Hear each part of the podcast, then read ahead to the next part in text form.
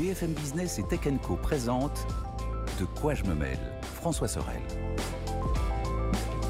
Et nous sommes de retour. Un grand bonjour à toutes et à tous. Très très très heureux bien sûr de vous retrouver comme chaque week-end pour votre rendez-vous tech, à la fois sur BFM Business, à la radio, à la télé, sur la chaîne YouTube de Tech Co, mais aussi en podcast, audio, en replay, euh, où que vous soyez, quoi que vous fassiez, soyez les bienvenus. C'est parti pour de quoi je me mail. Avec pour cette petite heure dédiée à la tech tout à l'heure, Lionel Costa, qui est le responsable du développement du labo Fnac, sera à mes côtés. Et avec lui, on va se replonger dans un produit iconique des années 80 90 et 2000 et qui revient, c'est la mini-chaîne. Et oui, on recommence à retrouver dans les magasins euh, des mini-chaînes. Alors comment ont évolué ce type de produit Évidemment, euh, ils se sont customisés avec de la tech, du streaming. On peut même connecter un, un, NAS, par exemple, maintenant aux mini-chaînes. Et puis, bien évidemment, le DAB, etc. On en parlera. Et puis, il y aura la sélection aussi euh, du Labo Fnac. Je vous rappelle que vous pouvez toujours nous laisser des petits messages avec le hashtag DQJMM et nous suivre sur Twitter. Merci d'être là et bienvenue à vous toutes et à vous tous.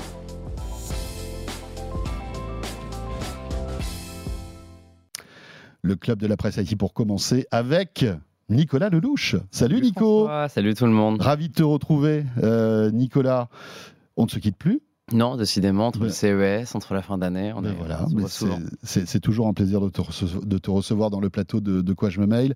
Euh, Nicolas, qui, rappelons-le, est journaliste donc à Numérama. Mhm. Et euh, en plus, la, la petite actu, c'est que vous lancez votre chaîne Twitch oui, oui c'est tout récent. On s'est lancé cette semaine. Et donc, l'idée, c'est de jouer, de discuter avec les gens. On se, lance dans l'aventure Twitch sur Numérama. Donc, euh, c'est notre petite actu du moment. Bon, très bien. on va aller voir un petit peu. Euh, je, vais te, je vais te surveiller sur la chaîne Twitch. Pas de souci. Bah, tu me diras. Tu me diras si, je suis bien.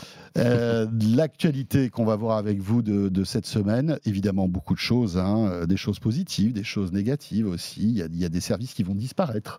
Oui. on va en parler dans quelques instants, mais pour débuter, ça vient de tomber. Apple a dégainé, euh, sans crier gare, en fait, euh, un petit communiqué de presse mhm. euh, en annonçant de nouveaux produits et notamment de nouveaux MacBooks, Nico. Oui, et c'est rare en fait pour Apple. Si on regarde un petit peu le calendrier d'Apple historiquement, pendant longtemps il y avait des annonces en janvier. Il y avait la conférence Macworld qui a, été, qui a eu lieu à Paris d'ailleurs à une certaine époque.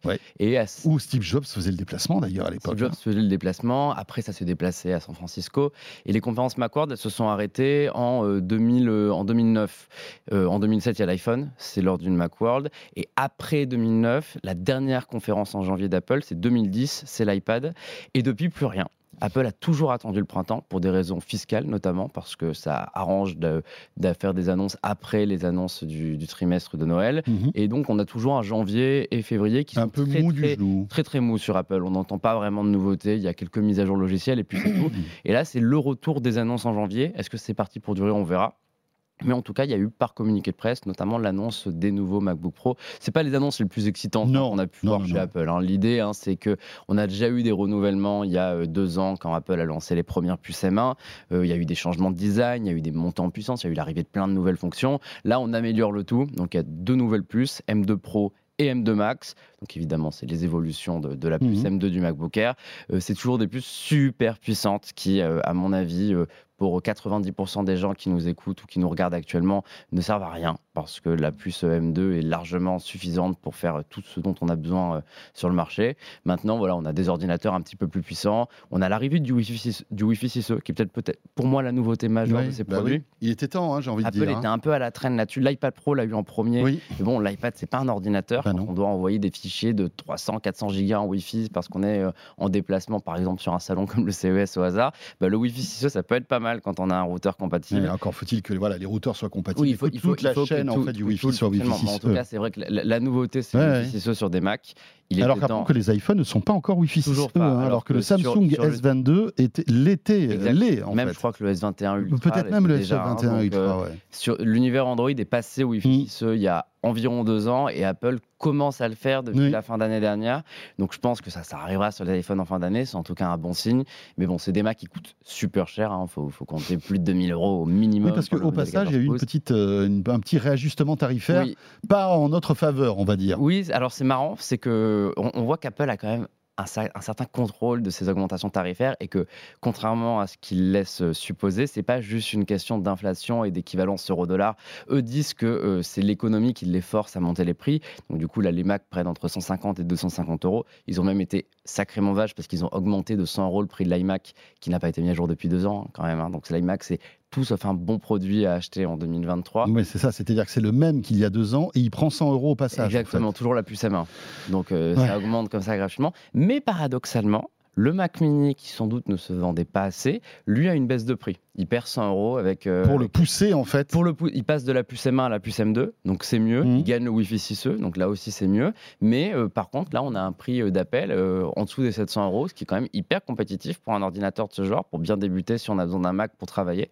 Donc c'est la preuve que Apple a quand même une certaine flexibilité sur ses prix. De la même manière que l'Apple TV, c'était pareil. Elle a baissé de prix alors que tout le reste a augmenté. Nico, à qui s'adressent ces nouvelles machines en fait? Euh, Voilà, est-ce que ça vaut le coup de s'y pencher euh, si on, on a envie de s'acheter un MacBook par exemple ou pas? Ça s'adresse d'une certaine manière au grand public parce que c'est les meilleurs MacBooks sur le marché. Donc on sait que les gens qui sont fans de nouvelles technologies, même s'ils n'ont pas besoin de, la puissance de la puce M2, bah, ils vont peut-être vouloir celui-là plutôt que le MacBook Air parce qu'il a un écran mini LED, parce qu'il a un écran 120 Hz, parce qu'il a plus de ports que les autres. Euh, automatiquement, ce MacBook Pro s'adresse à tout le monde parce qu'Apple est une marque si grand public que c'est une marque qui va forcément intéresser, même si elle a des produits qui euh, se destinent officiellement aux professionnels.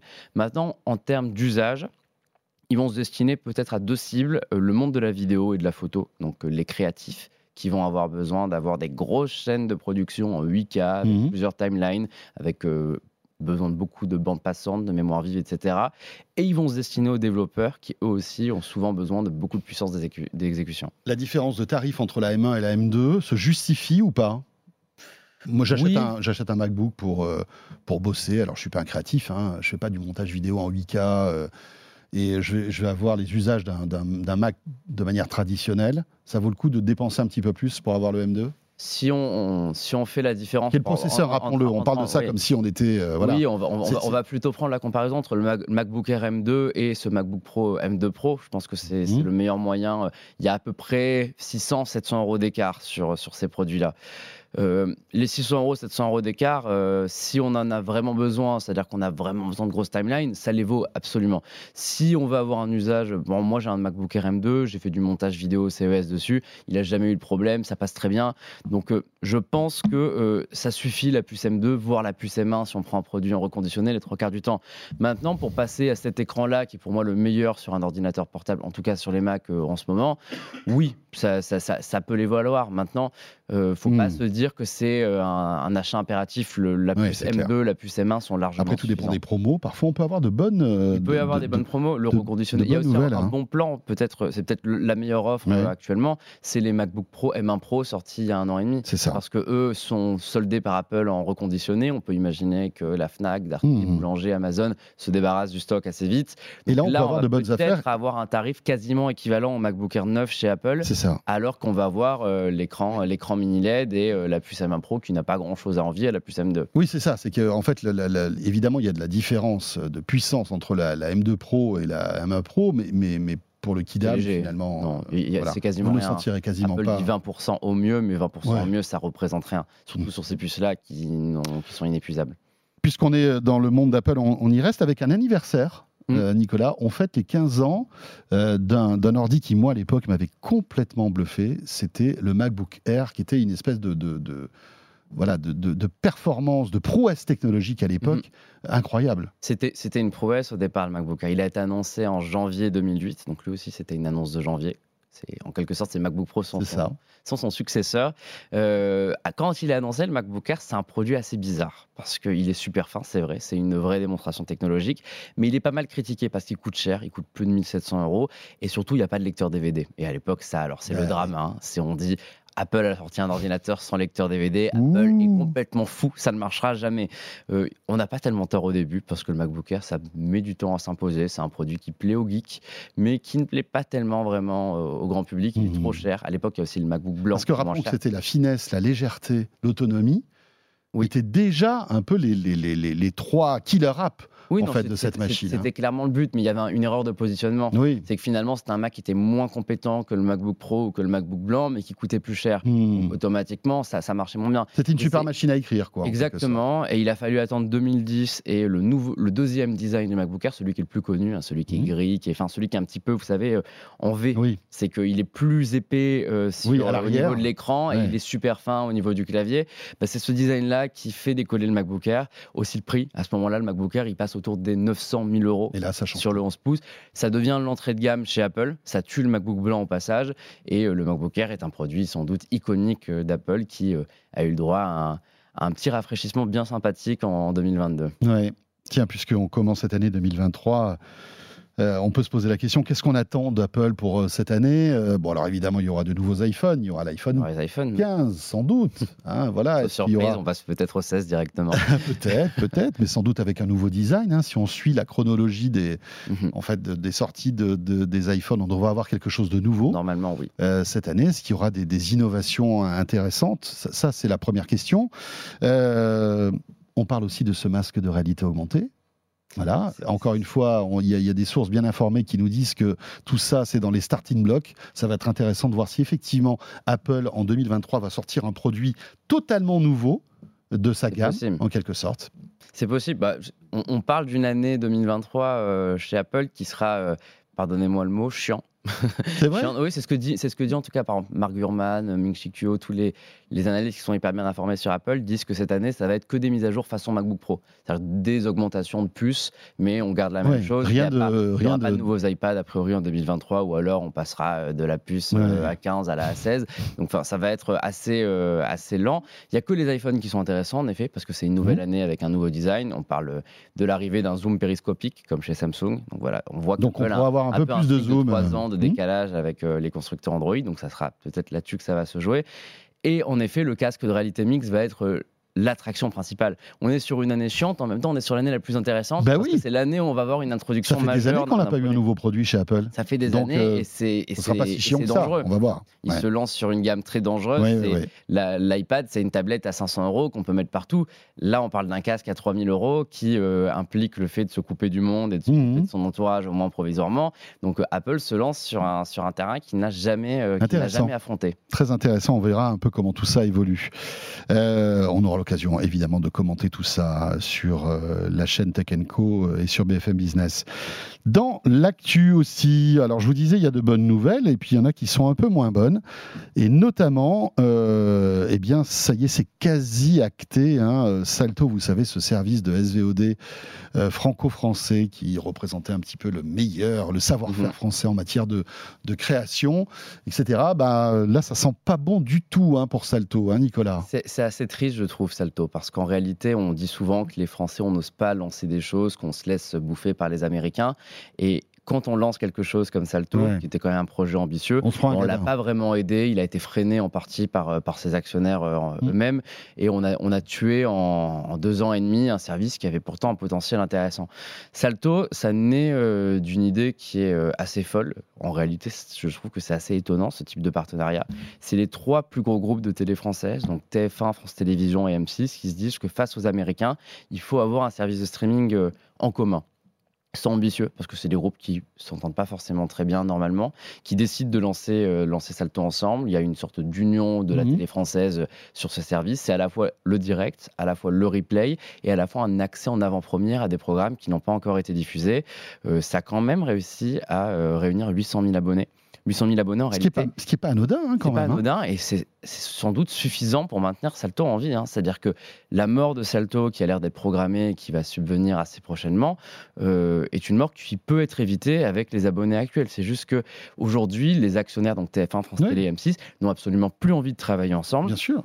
TF1 et M6 ont tous les deux lancé leur propre service payant, donc ils font de la concurrence à Salto. Euh, France Télévisions se dit que ça vaut pas trop le coup d'être le seul à gérer un service aussi coûteux.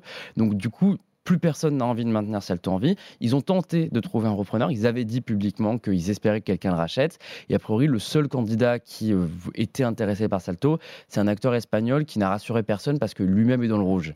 Donc la conclusion, c'est que hum, vaut mieux fermer. Voilà, on, est, on, est, le 20 janvier au moment de la diffusion de cette émission et ce, jour-là se réunit un conseil d'administration chez France Télévisions qui doit notamment, décider, de, de, décider de ce qui va se passer pour liquider Salto. Est-ce qu'on va vendre ses actifs? Est-ce qu'on le ferme tout simplement? Mais d'ici quelques heures, on devrait connaître la date de fermeture de Salto et ça devrait être la mort de, cet ambitieux service de streaming français. Ouais. Alors c'est vrai que bon, on a été tous un peu vaches hein, concernant Salto. On s'est beaucoup moqué de Salto quand c'est arrivé parce que c'est vrai que on voyait l'intégrale de Plus belle la vie. On s'était dit le budget aussi.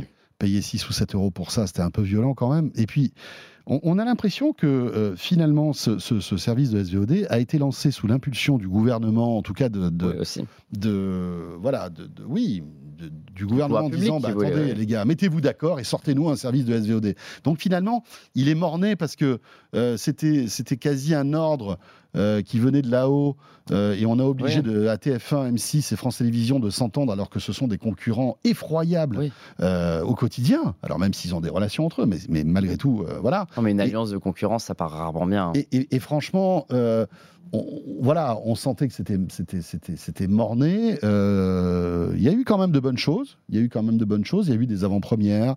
Il y a eu pas mal de séries. Alors c'est rigolo parce que finalement le, point fort de Salto c'était des séries américaines qui étaient en avant-première. ils ont même ils ont même eu l'exclusivité sur Harry Potter hein, un moment. Tout à fait. C'était eux qui avaient Exactement. chopé. Et euh, aussi. Ils ont eu Friends The Reunion, l'émission événementielle, c'était eux aussi qui l'avaient acheté. Donc il y avait une vraie volonté de, Warner en fait. Il y avait une vraie volonté de se développer. Il y avait une volonté de réussir à euh, choper des contrats que personne n'avait eu et de et avec leur faible budget, parce que si on compare au budget Netflix qui se compte en milliards, bah, les millions de Salto euh, n'allaient pas très loin. Ils ont quand même réussi à euh, obtenir des droits exclusifs qui leur permettaient d'avoir des abonnés. Et la plateforme n'était pas mauvaise en soi. Mais, non, non, non. Mais c'est vrai que je pense qu'il y a eu deux trucs. Déjà, tu as raison de dire que de base, le projet en lui-même venait d'en haut et euh, du coup, n'a pas été fait dans les bonnes Parce conditions. Parce qu'ils étaient là pour concurrencer Netflix, en fait. Ils étaient là pour concurrencer Netflix. nous dans le contexte. Hein. Netflix commençait à exploser en France.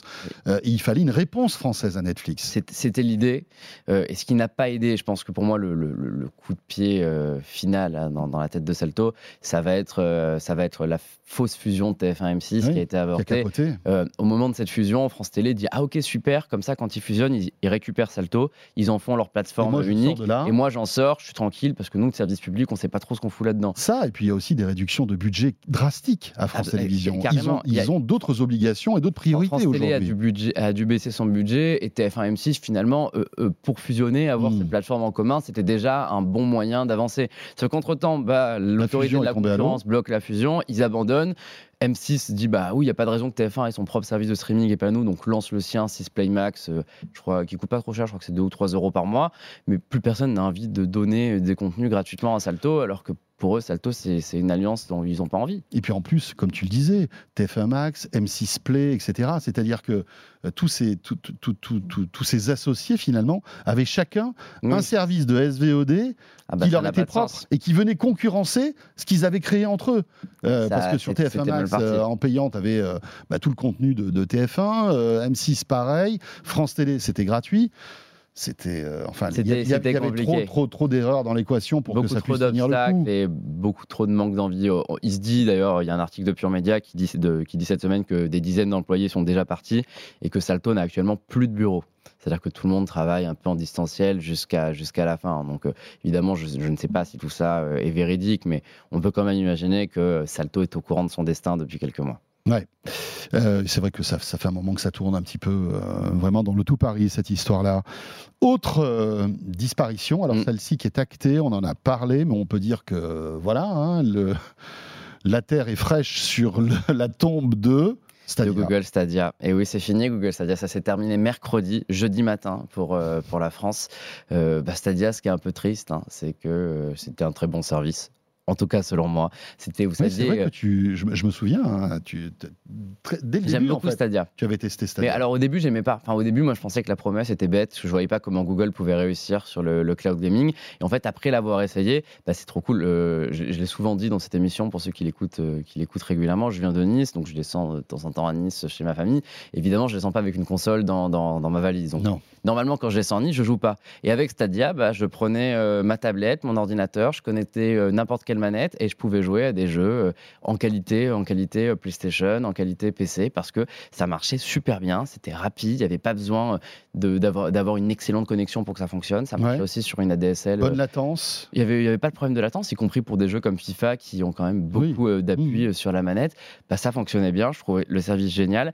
Mais j'ai toujours eu du mal avec la stratégie de Google qui euh, a fait un changement. ils, ont, ils ont mis un catalogue avec des jeux en illimité, mais ne l'a jamais, ne l'a jamais dit. Donc les gens sont convaincus qu'il fallait payer pour avoir des jeux sur Stadia. Oui, alors mais que en non. fait, il y a eu une très mauva- un très mauvais marketing, Non, euh, mais une parce mauvaise qu'ils- com. ils l'ont abandonné. Ils l'ont Ouais. abandonné très rapidement. Ils se sont lancés en 2019 avec plein d'envie, Oui. plein d'ambition. Et puis ils se sont dit, Ils avaient, ouais, ils avaient investi d'ailleurs dans des, même des, des, des- des studios de Ouais, développement. ils avaient, de ils avaient vidéo, racheté hein. des studios, ils vous avaient créé un Stadia, Ouais. un Stadia Studio, mais qui a été abandonné en quelques mois parce qu'ils se sont rendus compte que ah, bah, ça coûte cher de développer des jeux. Donc ils ont dit on laisse tomber. Le service n'a pas bougé en trois ans. Il faut se rendre compte quand même, un service qui ne bouge pas en trois ans. Ils ont lancé un nouveau Chromecast sans Stadia. Il a fallu attendre un an et demi pour que le Chromecast reçoive la mise à jour pour jouer à Stadia. Ouais, ça prouve ils- en tout cas. euh, Ils se sont pas vraiment intéressés Ouais. au service, ils l'ont laissé mourir. C'est vraiment dommage. Et maintenant, Stadia n'existe plus. Il reste quelques concurrents, mais euh, ce, pour moi, c'était le meilleur des services de cloud gaming et il est tué bêtement alors qu'il fonctionnait.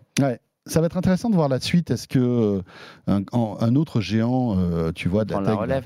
Va prendre la relève On sait que Microsoft est plutôt bon dans le cloud avec la Xbox, etc. Ils ont d'ailleurs une offre Ils de cloud, offre. hein, mais qui n'est pas la même, en fait. Non, c'est une intégration au Xbox Game Pass, donc le Mhm. catalogue euh, inclus quand on joue sur Xbox ou sur PC. L'idée, c'est qu'on peut jouer à tous les jeux du Game Pass sur son smartphone. Ça marche très bien. Moi, je pense que ça va être le virage pris. C'est que finalement, ça sera pas Google et Apple qui feront du cloud gaming, ni Amazon. Amazon avait Luna d'ailleurs. Ça sera, euh, ça sera PlayStation, ça sera euh, Microsoft avec la Xbox, ça sera Nvidia qui est présent sur le secteur du jeu vidéo, ça sera Steam. C'est finalement les acteurs du jeu vidéo qui ne vont pas lancer une offre Ouais. de cloud gaming, mais qui vont adapter leur offre au cloud gaming pour permettre de la modalité, de la, port- de la portabilité peut-être. Je sais pas Oui. si le mot que j'ai choisi était le bon. Non, mais écoute, c'était pas mal. On, on a, peut-être. on a compris. Euh, donc voilà pour euh, ce sujet. Et, euh, alors bon, ça c'était les mauvaises nouvelles. L- enfin, là aussi, on va revenir à la SVOD parce que c'est une actualité qui est aussi très bouillante en ce moment, bouillonnante même, puisque d'un côté, on le sait, OCS va alors on ne sait pas si ça va disparaître, mais ça a été racheté par Canal. Ça va. Euh, donc en fait, euh, bah voilà, si vous êtes abonné à OCS, peut-être pe- petit à petit, on peut imaginer que Canal Plus va digérer OCS avec le contenu qui, euh, qui restera là. Mais si vous êtes abonné OCS sans Canal, euh, il va falloir voir comment ça va se goupiller tout ça, hein, puisque en fait, Ouais. Canal n'a pas encore bien communiqué là-dessus. OCS qui était le, le service de, de SVOD de- d'Orange. hein. Oui, ce qui est à la fois un service de SVOD et à la fois des studios de cinéma. C'est un peu plus ça que Canal rachète. Canal a déjà des chaînes, Mhm. a déjà un service. Eux, ce qu'ils veulent, c'est récupérer les productions. Donc, euh, à voir, encore une fois, s'il n'y a pas des autorités de concurrence qui bloquent ça. Je pense pas. Je pense que ça devrait passer. Mais en tout cas, le projet de rachat. euh, Parce que c'est un petit rachat finalement euh, par rapport. Oui, à cette échelle-là. Et de toute façon, OCS, euh, OCS hein, a perdu les droits de, de HBO parce qu'ils ne les ont pas renouvelés. Parce qu'à la base, HBO avait aussi prévu de lancer son propre service de Mhm. streaming en France. Mais il y a eu un changement de direction qui a dit qu'il fallait prendre le temps de lancer les services. Donc c'est plutôt décalé à 2024 maintenant, le lancement de HBO Max ou de Mhm. son successeur euh, en France. Donc on s'est retrouvé dans une situation très bizarre le 31 décembre, c'est qu'il y a plein de séries ultra populaires qui ont disparu, qui étaient introuvables sur le marché français. Game of Thrones, par exemple, on est Évidemment. lesquels, hein, quand même, Bien la sûr. série euh, la plus populaire de ces dix dernières années. Bah, C'était impossible de regarder Game of Thrones en France sans acheter un DVD ou sans acheter euh, la série euh, sur une plateforme de VOD parce qu'il n'y avait aucun diffuseur légal qui avait euh, les droits. Il y avait des rumeurs, on disait que peut-être que euh, le groupe Warner Bros allait vendre les droits euh, de HBO à Amazon. Peut-être qu'il allait lancer son propre service en ligne provisoirement. On ne savait pas ce qui allait se passer et on a su ça euh, en fin de semaine dernière. Euh, ce serait très surprenant. Moi, je Ouais. trouve que c'est vraiment une annonce extrêmement étonnante. Et on a faut- l'impression que c'est presque une annonce précipitée C'est- finalement. Je hein. pense que c'est une annonce Après, le précipitée. timing était très serré parce qu'il y a la grosse série euh, Il y avait The Last of Us. The. Last of Us qui, euh, qui était diffusée aux US. Donc il fallait vite se dépêcher. hein. Oui. Donc on, on récapitule cette annonce sur Mais- Amazon Prime. Alors, Amazon Prime a acheté les droits de The Last of Us. Donc c'est une série Amazon en France. C'est très étonnant. C'est comme, euh, comme si une série euh, Disney, euh, genre le nouveau Star Wars, arrivait en exclusivité sur Netflix en France. C'est très bizarre quand on sait que c'est un concurrent aux États-Unis d'Amazon.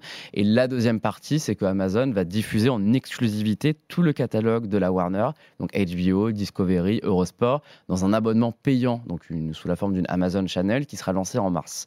Donc en gros, Amazon a pris la relève d'OCS et ils vont le vendre sous une option payante. Ça ne sera pas intégré à Prime Video. On a le prix déjà ou pas de cette option? On n'a pas le prix, comme tu le dis, ça a été sans doute lancé un petit peu vite. J'ai cru comprendre en effet que les discussions entre Amazon et la Warner se sont vraiment terminées au moment où l'annonce a été faite. Donc euh, euh, c'est pas sûr que le prix soit fixé. Il faudra aussi peut-être que la Warner étudie euh, le, le prix de cette offre-là. C'est une offre quand même qui propose HBO, qui propose Discovery, qui propose TCM, qui propose Eurosport, tous ces contenus séparément, il coûtera à peu près une trentaine d'euros. On ne peut pas lancer une option payante, un service qui coûte 10 euros par mois, euh, à 30 euros par mois. Donc il va falloir que la Warner casse les prix, il va falloir qu'elle essaye de trouver quelque chose qui leur permette d'avoir une offre rentable. Donc je pense que d'ici mars, on en, saura un petit peu plus, mais c'est assez unique de voir deux concurrents s'allier comme ça pour, euh, pour lancer un offre, une offre de streaming provisoire ensemble. Voilà, et comme tu le dis, c'est provisoire avant que euh, la Warner fourbisse ses armes et sorte en Europe et notamment en France son propre service, euh, donc qui pourrait s'appeler Max, d'après ce que j'ai compris. Ça serait hein. une fusion. Il y a deux services aux États-Unis, HBO Max et Discovery Plus, mm. et l'idée, ça serait de fusionner tout ça et de faire une. Bah, en fait, ce qu'on va avoir en France, je pense qu'on a un petit peu les bêta-testeurs de ce mm. service. Ce qu'ils appellent Pass Warner sur Amazon, donc Eurosport, HBO, Discovery, tout ce que je viens de dire, c'est pour moi le fameux service Max qui arrivera après, sauf qu'il sera vendu par euh, la Warner Bros. Discovery euh, directement.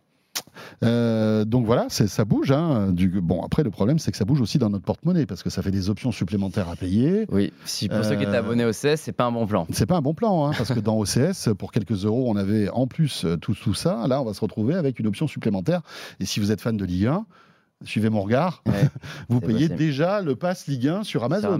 Donc plus l'abonnement Amazon Prime euh, annuel en fait. Donc ça, c'est pas, c'est pas anodin. Hein. The Last of Us c'est gratuit, même si euh, il y a la déception que ce soit pas en 4K. Mais bon ça, c'est. Tu as vu le premier ou pas? Pas encore. J'attends. Enfin, je vais le voir dans, dans le week-end, je pense. Mais as eu les premiers échos parce que c'est vrai que c'est sans doute. Alors c'est rigolo parce qu'on est au tout début de l'année. C'est sans doute l'une des séries les plus attendues de l'année 2023. C'est le, hein, deuxième record hein. d'audience de l'histoire de HBO. Donc c'est aussi la preuve que la télé euh, linéaire est loin d'être morte. Hein. Il y a encore ces événements. Euh, oui, la diffusion en direct a cartonné. en fait. La diffusion en direct a cartonné. Et euh, nous, sur Numérama, on a eu la chance de voir la saison entière en avant-première. HBO nous l'a envoyé. et on l'a classé dans la catégorie chef-d'œuvre avec un 10 sur 10. Donc on, la met au niveau de, de Game of Thrones dans ses meilleures années. Donc en termes de réalisation, de, de, scénario, etc., euh, même elle se permet des libertés que le jeu vidéo n'avait pas pris mhm. sur certaines choses, parce qu'évidemment, il a fallu compléter la série pour en faire quelque chose plus, plus grand public. Et on considère que c'est une excellente série. Donc euh, j'ai assez hâte de la voir. C'est vrai que je suis un peu triste de ne pas pouvoir la commenter là. Enfin voilà, et puis c'est dans un monde apocalyptique, hein, rappelons. Enfin voilà, si vous ne connaissez pas le jeu vidéo, euh, on se retrouve quelques années après la l'explosion de notre monde que l'on connaît aujourd'hui.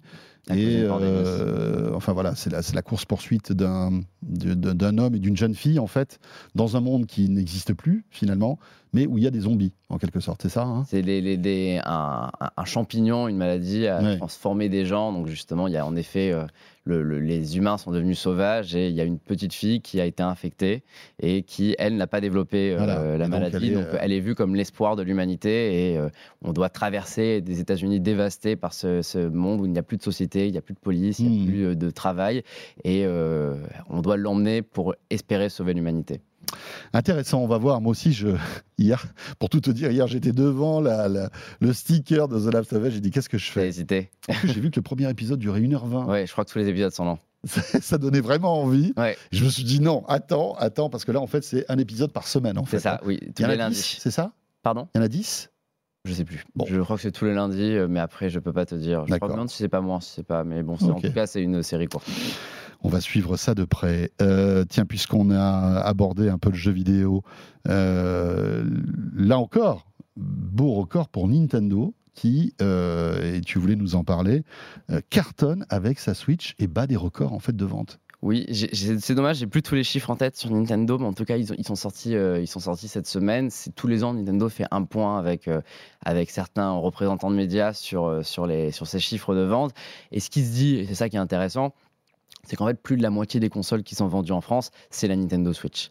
Euh, c'est expliqué par plusieurs raisons. On peut dire que bah, les pénuries de PS5 et de Xbox Series, elles n'ont pas aidé. Mhm. Mais on peut quand même imaginer que la Switch, par son côté grand public, son côté familial, est toujours une console qui, euh, finalement, a le potentiel de battre la PS5, de battre la Xbox, et qui va continuer d'occuper ce classement numéro 1. C'est assez miraculeux quand on se rappelle de Nintendo il y a 5-6 ans avec la Wii U qui ne se vendait pas, qui était distancée par la PS4, qui était une console qui a fait un flop monumental. Bah là, aujourd'hui, Nintendo est de retour au sommet euh, des ventes de consoles.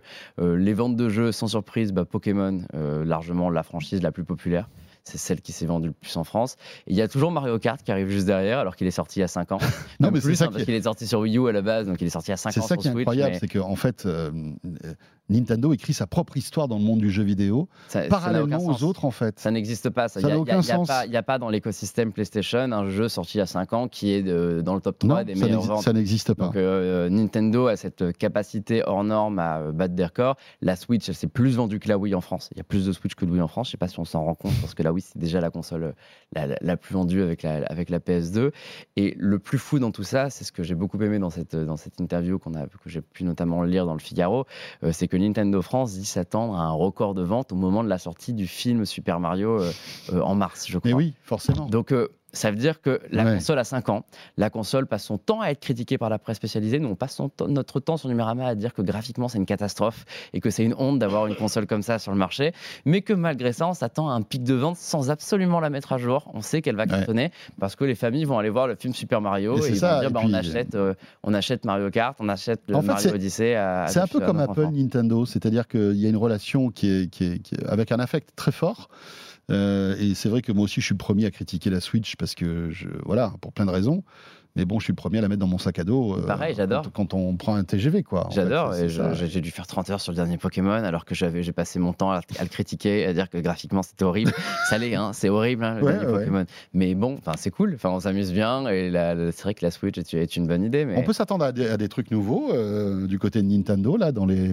il y a, il y a Zelda, il y a, le- très, nouveau Zelda qui arrive, qui est le jeu, Oui. le jeu le plus attendu de l'année sans doute, hein, parce que le Mais bon, qui sera limité en fait à la puissance de la Switch, qui, rappelons-le, est sortie il y a 6 ans. Hein, donc euh, voilà. avec, avec une puce qui avait déjà deux ans. c'est Voilà, ça, donc c'est- euh, rendez compte, 8 ans Enfin, mais ça n'a aucun sens. ça Vraiment, aucun- ça n'a je ne comprends pas comment c'est possible. Donc ce Zelda, évidemment, qui est en plus un jeu ouvert et qui est très attendu, euh, voilà, va cartonner euh, forcément. Il sort cette année en 2023. Oui, ça, en- Nintendo en, l'a en dé- en confirmé début d'année, ouais, j'ai plus les dates, je crois que ça doit être février-mars, hein, c'est- quasiment imminent, hein, le nouveau. euh, on, peut, on peut vérifier, mais euh, ça arrive très vite. Mais je, je pense que graphiquement, ça va aller, parce que les développeurs de Zelda ont fait un super travail avec Ouais. Breath of the Wild, c'est le même univers, donc Et je vois puis- pas pourquoi ça marcherait pas. Et puis ils ont dû optimiser tout ça. C'est ça, c'est pas Pokémon. oignons. Pokémon, ils font un jeu tous les ans, ils vont vite, ils, ils ont, ils ont, ils sont pas aidés par la console. C'est sûr qu'une Switch deux fois plus puissante bah, les aiderait un peu plus.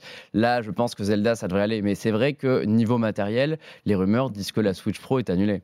Que s'il y a eu une Switch Pro qui était prévue, Nintendo part du fait que ça se vend suffisamment bien comme ça, donc on reste sur ce modèle-là et, et ce qui s'appellera, ce qu'on espère être une Switch Pro avec de la 4K depuis euh, 3-4 ans, sera sans doute le successeur de la Switch. Donc euh, non, je m'attends pas à des nouveautés matérielles côté Nintendo. Je pense qu'on va rester sur, sur ça. Mais tant mieux pour eux. Ils en vendent. hein. Ils arrivent Ouais, à battre la PS5. Donc euh, bravo à eux.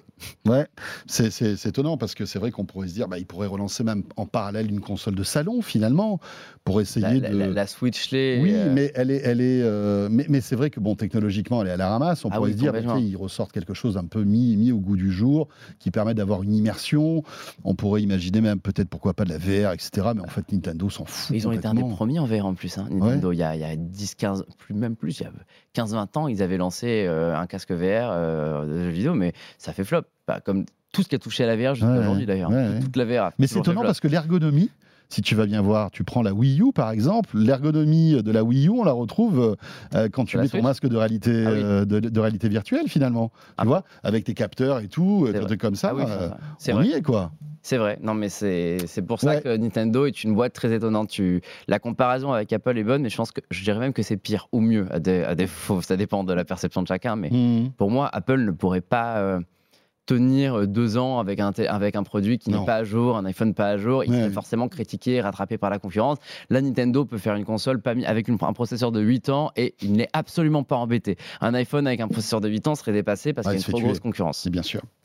Voilà, mais ça fait partie du charme de cette euh, belle boîte. Nintendo qui est complètement à part euh, et qui Ouais. euh, nous touche, euh, on va dire, peut-être plus. Enfin, qui touche nos sentiments en quelque sorte. Merci Nico. Merci C'était François. toujours un plaisir de, de- voilà d'échanger avec toi sur toute l'actu tech de cette semaine. Euh, euh, rappelons que tu es journaliste à Numérama et on va tester. Twitch. Donc sur Et on se Numérama qui arrive. sur Twitch hein, Évidemment. de temps en temps. Vous restez avec nous, euh, que vous soyez sur BFM Business, à la radio, à la télé, ou sur YouTube, ou en podcast. On revient tout de suite, deuxième partie de De quoi je me mêle. De quoi je me mêle sur BFM Business et Tech Co. BFM Business et Tech Co présente De quoi je me mêle François Sorel. Voilà, le retour de De quoi je me mail et pour l'un de ces premiers De quoi je me mail de l'année euh, 2023, pas tout à fait, hein, puisqu'on commence à bien avancer dans ce mois de janvier. Je suis ravi de reprendre les bonnes habitudes avec notre rendez-vous Lab au Fnac et notre camarade Lionel Costa qui est là. Salut Lionel, Bonjour François. responsable du développement du Lab au Fnac, ravi de te retrouver et tous mes voeux.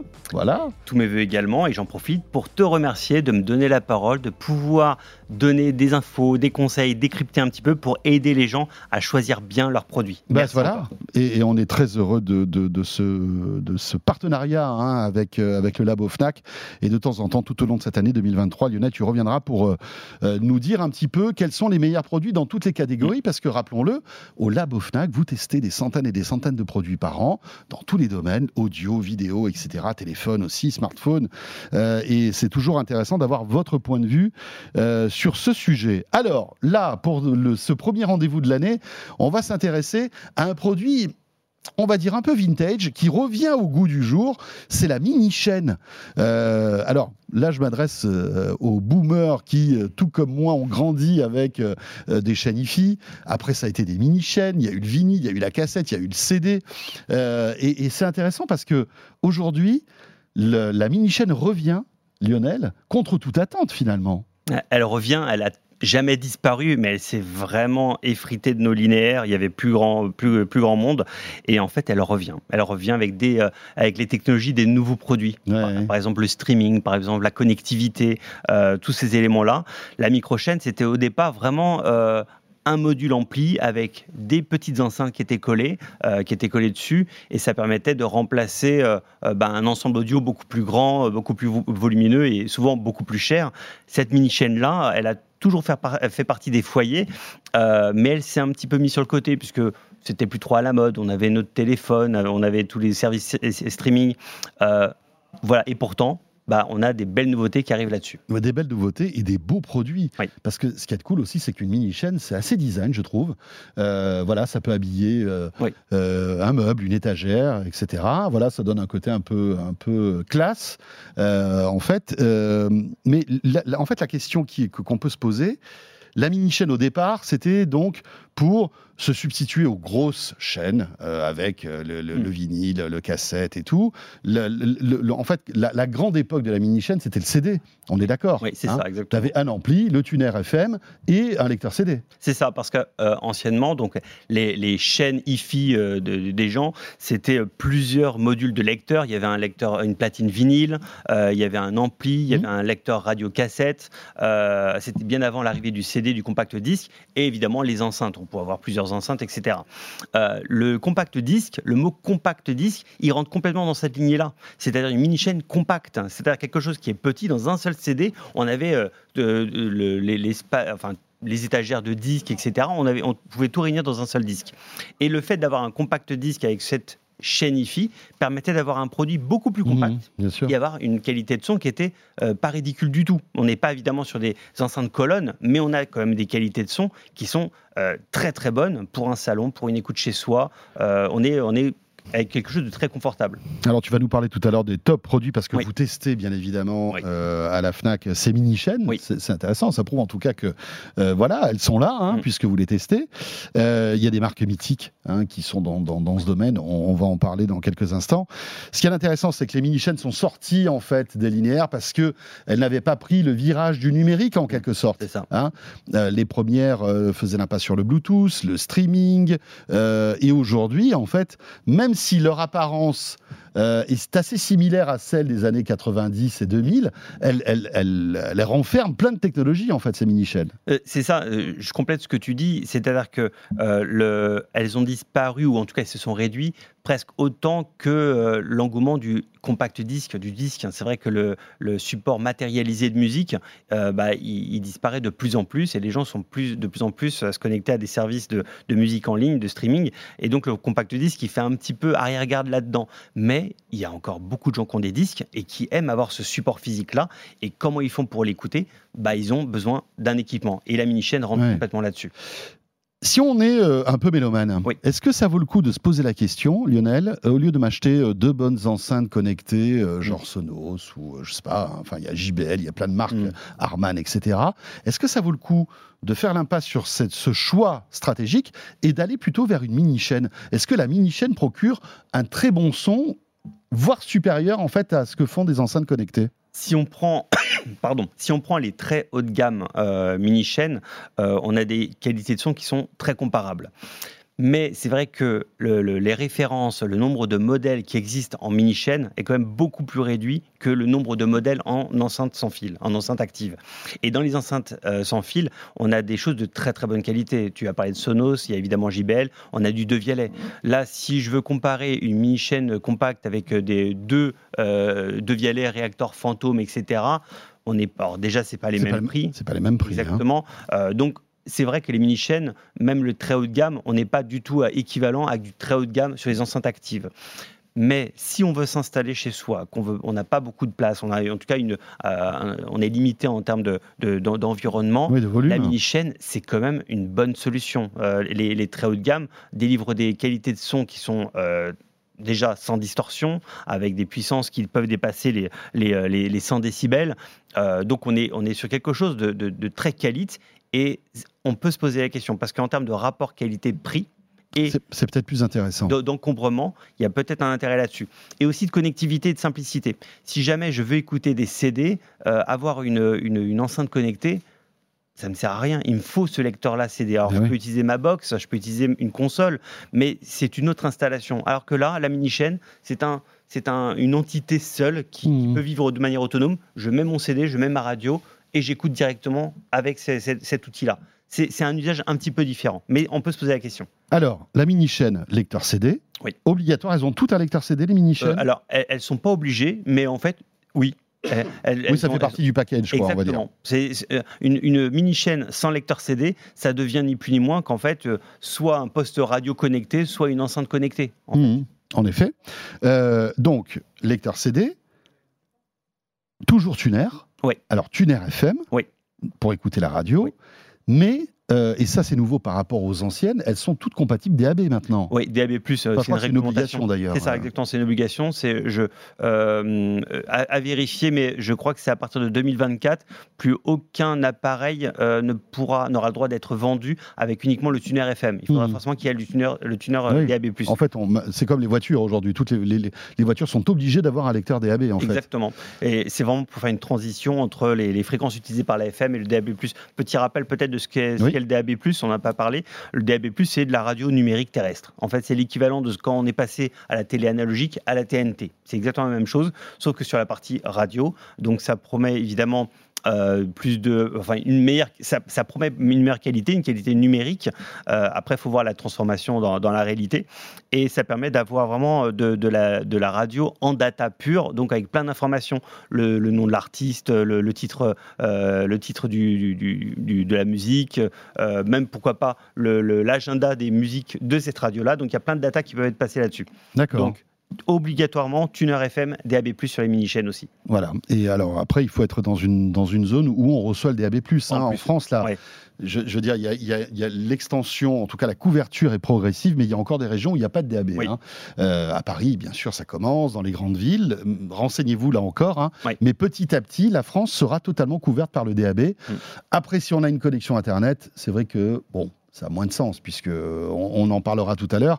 Ces mini-chaînes donc, font CD, font DAB, euh, et elles font streaming Oui. aussi aujourd'hui.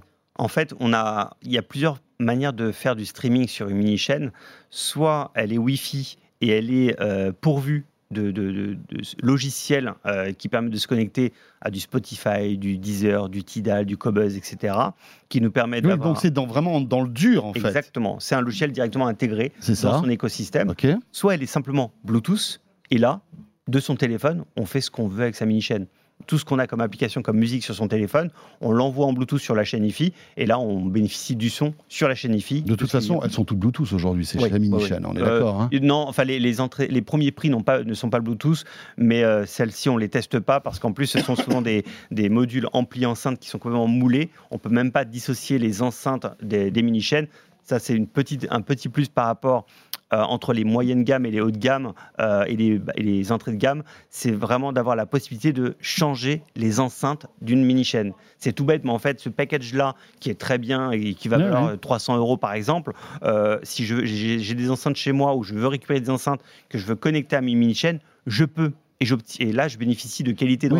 D'enceinte exceptionnelle avec un petit ampli. Alors, c'est peut-être pas le plus optimisé, mais on bénéficie, euh, on bénéficie vraiment d'un upgrade sur sa qualité de son. Oui, on peut, on peut brancher les enceintes cabas de papa euh, sur une mini chaîne. Alors après, il faut que l'ampli euh, Il faut au que diapason. câbles- hein. oui, c'est ça. Il faut que, euh, là, bon, Mais- je rentre pas dans l'impédance, mais il faut Ouais. évidemment une bonne impédance. Il faut que les câbles soient, soient les câbles en cuivre soient compatibles avec la mini chaîne. Mais ça, pe- petite astuce quand vous, si vous souhaitez acheter une mini chaîne, quand vous allez en magasin, vous regardez, vous tripotez, vous savez pas trop regarder, regardez à l'arrière de la mini chaîne. Si la mini chaîne a des borniers pour pouvoir connecter ou déconnecter facilement des, euh, les, les cuivres des enceintes, C'est plutôt bon un signe. bon indicateur C'est plutôt bon signe. parce que ça coûte cher à fabriquer. Ouais. Et donc, si, la personne, si le constructeur n'a pas mis ça en place, c'est qu'il a voulu réduire les coûts partout, y Mhm. compris là-dessus et peut-être aussi dans la qualité audio. On revient donc au streaming. Euh, bien se renseigner pour voir si effectivement on veut partager sa musique en Bluetooth Oui. ou alors parce qu'on va intégrer, on va rentrer son login et son mot de passe directement sur la chaîne sur Spotify, Apple. Music, euh, etc. Ce qui permettra sans doute aussi une meilleure qualité sonore hein, que le Bluetooth. Oui. On est d'accord Oui. Euh, Est-ce qu'il y en a qui sont compatibles lossless? Et euh, sont, euh, on va dire, haut de gamme, non compressés Oui, oui. Vous avez les très haut de gamme qui ont justement euh, cette partie-là, mais c'est toujours lié à une application. Par exemple, les mini-chaînes qui sont compatibles Cobuzz ou Tidal, qui sont vraiment leur spécialité, c'est du lossless, le sont forcément. Après, le, le- il faut. C'est la partie logicielle, mais il faut quand même euh, relativiser ça par rapport à la, aux enceintes qui ont Oui, été bien sûr. pourvues. ouais, ouais, ouais. Les enceintes sont un petit peu faiblardes, vous verrez pas la différence Ouais, entre du lossless et du, du- du compressé de manière très bonne qualité. Tout à fait.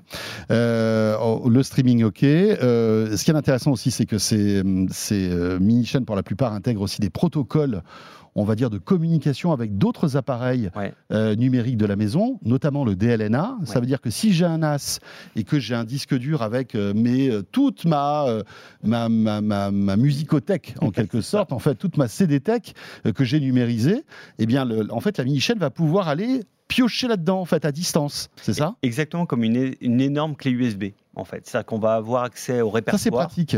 C'est hyper pratique et c'est vraiment le, côté numérique et c'est vraiment l'intérêt. euh, on, va tous se rappeler de la, cassette audio. hein. Bon, pardon, moi je vais m'en rappeler, d'autres non, mais la cassette audio où, s'il y avait 10 titres sur la cassette, bah fallait dérouler la cassette jusqu'à arriver au bon moment. Euh, on n'est plus du tout là. Là, on a vraiment accès à l'ensemble des pistes, on peut les changer assez facilement. Et comme tu dis pour le DLNA, mais il y a d'autres types de serveurs où en fait on va se retrouver avec toute la bibliothèque, soit euh, chez soi en local, soit dans le cloud. On peut tout à fait imaginer avoir de la musique ailleurs. Et Spotify et Deezer, c'est ni, ni plus ni moins Oui, que, que, des, ça, euh, que des finalement. Musitech euh, dans le cloud. Euh, et, et on a aussi sur certaines marques des écosystèmes, des logiciels applicatifs qui permettent d'interconnecter différentes enceintes dans différentes pièces. Mhm. Et là, euh, une seule application va permettre de piloter un- une musique. Et quand on va se balader d'une pièce à l'autre, on aura toujours cette même musique-là qui va passer d'une enceinte à l'autre. Pas mal, c'est tout un ouais. écosystème. Et évidemment, le, le piège, enfin le piège, ce qui est toujours compliqué, c'est qu'il faut avoir toujours la même marque et être à jour euh, pour, pour bénéficier de ces, ces prestations-là. Il n'y a malheureusement pas d'applicatif euh, universel, Mhm. multimarque qui, qui fonctionne correctement. Ça se met à jour justement, ces mini-chaînes, comme un ordinateur, comme un smartphone? Certaines oui. Certaines oui, justement. Euh, on peut avoir certaines mini-chaînes qui ne sont pas compatibles lorsqu'elles sont sort- sortent du, de- euh, du, du carton euh, quand elles sont neuves, euh, bénéficient d'un certain codec. On va avoir je sais pas, un MP3 euh, Mhm. X, X kbps. Et, et au, fur et à mesure de sa vie, il y aura des évolutions et elles vont se mettre à jour et elles seront à nouveau Comme compatibles. une télé en quelque sorte. Exactement voilà. comme une télé connectée. Alors, les top produits de- du labo Fnac, je crois que tu nous as sélectionné quelques modèles. Oui, il y a deux produits euh, principaux que je trouve euh, bons. L'un parce qu'il est très très bon et l'autre c'est vraiment un, bon rapport, bon rapport qualité-prix.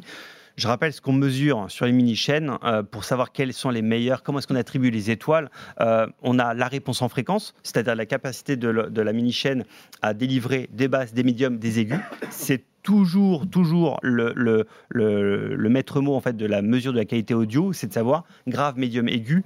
Est-ce qu'ils vont me délivrer quelque chose d'équilibré, pas un truc surboosté dans les basses ou, ou euh, avec zéro aigu, c'est vraiment le- la chose la plus équilibrée.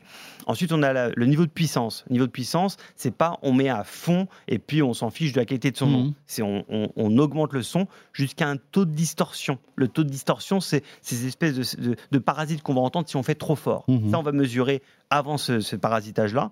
On a euh, donc la distorsion, on a la vibration aussi des questions. Si jamais les, les enceintes, les mini-chaînes sont euh, faites avec du mat- des matériaux un peu euh, Oui. plastiques euh, fragiles, Elles vont bouger en même temps qu'il y aura des basses. c'est ça. Donc, euh, ça crée des perturbations. Et on mesure évidemment la qualité du CD parce que certains lecteurs optiques CD font des sifflements. donc, ça, on va le mesurer également. Hmm. Donc, c'est l'ensemble de ces éléments-là qui sont mesurés et qui nous permettent de dire que, à l'heure d'aujourd'hui, la meilleure mini-chaîne que nous avons mesurée, c'est la Yamaha MCR N670D qui a obtenu 5 étoiles. Euh, pour donner un, niveau de puissance pour les, les- les audiophiles et ceux qui veulent euh, mettre un peu, un peu de son, euh, elle atteint sans distorsion, elle atteint les 95 décibels. Ce qui est euh, très très bon, enfin surtout dans, si on vous peut, êtes on peut sonoriser quel type de pièce euh, avec 95 50 mètres décibels carrés facilement. 5, 50 mètres Après, carrés ça dépend de ce facilement. qu'on veut écouter, mais c'est Oui, vrai oui, oui, que oui, oui. euh, si j'écoute du jazz, des choses comme Mais ça, pour euh, s'ambiancer même dans une pièce, dans une grande pièce, ça, ça peut le faire. en fait. 95 dB, c'est déjà fort. hein. Ouais. Euh, de- pour, pour donner un ordre d'idée, un, un- un bureau classique, on est autour des 60-70 dB. Mhm. Euh, 60-70 dB, et tous les 3 dB, on double le son. Ah oui. Là, on est à euh, 95, à, à 95 dB. Donc euh, oui, c'est- c'est c'est pas mal du tout MCR N670D. de chez Yamaha. Donc elle a toutes les fonctionnalités qu'on a Ouais. évoquées. Et elle a l'application Yamaha Multi- Multicast qui permet justement de piloter sa mini-chaîne avec son smartphone et de pouvoir euh, diffuser les choses de manière euh, très fluide. Ouais. Autre, euh, autre produit euh, qu'on a sélectionné vraiment dans les très bons rapports qualité-prix, et c'est c'est pas une petite marque, c'est la marque Denon, une marque qu'on adore au Labo Fnac parce qu'elle est emblématique et que c'est vraiment euh, des, tops au niveau de la hi-fi. C'est la Denon DM41 DAB. qui elle a obtenu 4 étoiles, mais qui est à 400 euros. Ah, Le- bon rapport qualité-prix Elle alors. est, elle, est, elle est à moins de 500 euros, euh, enfin elle est à 399,99 euros pour être Mhm. même précis, euh, sachant que la Yamaha euh, que j'ai citée précédemment est à 850 euros. Donc là c'est un petit bout, mais c'est vraiment pour avoir le, le- le meilleur, le meilleur de, de cette catégorie. C'est étonnant de voir ces marques, hein, Yamaha et Ouais. Denon, qui sont quasi inexistantes en fait des autres marchés Bah oui, euh, et qui sont toujours là euh, finalement avec, euh, avec des produits un peu historiques. c'est du savoir-faire. Ouais, ouais. du savoir-faire qu'ils veulent garder, ils y arrivent en plus. On a d'autres marques hein, qui existent hein, sur, le, sur la, chaîne IFI, on a du Philips, du, du GVC, on a Sony, du Sony est encore là-dessus ou pas? On a du Sony aussi, mais voilà. On- Oui, là c'est vraiment, votre sélection. Voilà, c'est ça. Il y, a, y y des bons produits partout. Encore une fois, quand vous, quand vous- si vous voulez choisir une, une mini-chaîne, mhm. euh, regardez ces petits éléments-là, hein, des éléments de connectivité, des éléments liés euh, euh, aux, à- aux composants. N'hésitez pas à la retourner et regardez comment les, les choses sont conçues. Ça vous donnera une idée de la qualité d'ensemble du produit. Et bien voilà, euh, un produit qui renaît de ses cendres et que vous pouvez retrouver euh, bah voilà, dans les, les magasins de- d'électronique euh, et de- d'audio et de vidéo, et notamment à la FNAC Oui. et le labo les tests. Donc ces mini-chaînes, merci. Euh, Lionel, Lionel Costa, donc responsable du développement du labo FNAC. Euh, et c'est avec tous les conseils de Lionel que se termine ce de quoi je me mail. Il ne me reste plus qu'à vous souhaiter euh, évidemment un excellent week-end. Merci de nous écouter et de nous regarder le week-end sur BFM Business, mais aussi sur YouTube et en podcast, bien évidemment. On sera là la semaine prochaine. Portez-vous bien. À très vite. De quoi je me mêle sur BFM Business et Tech Co.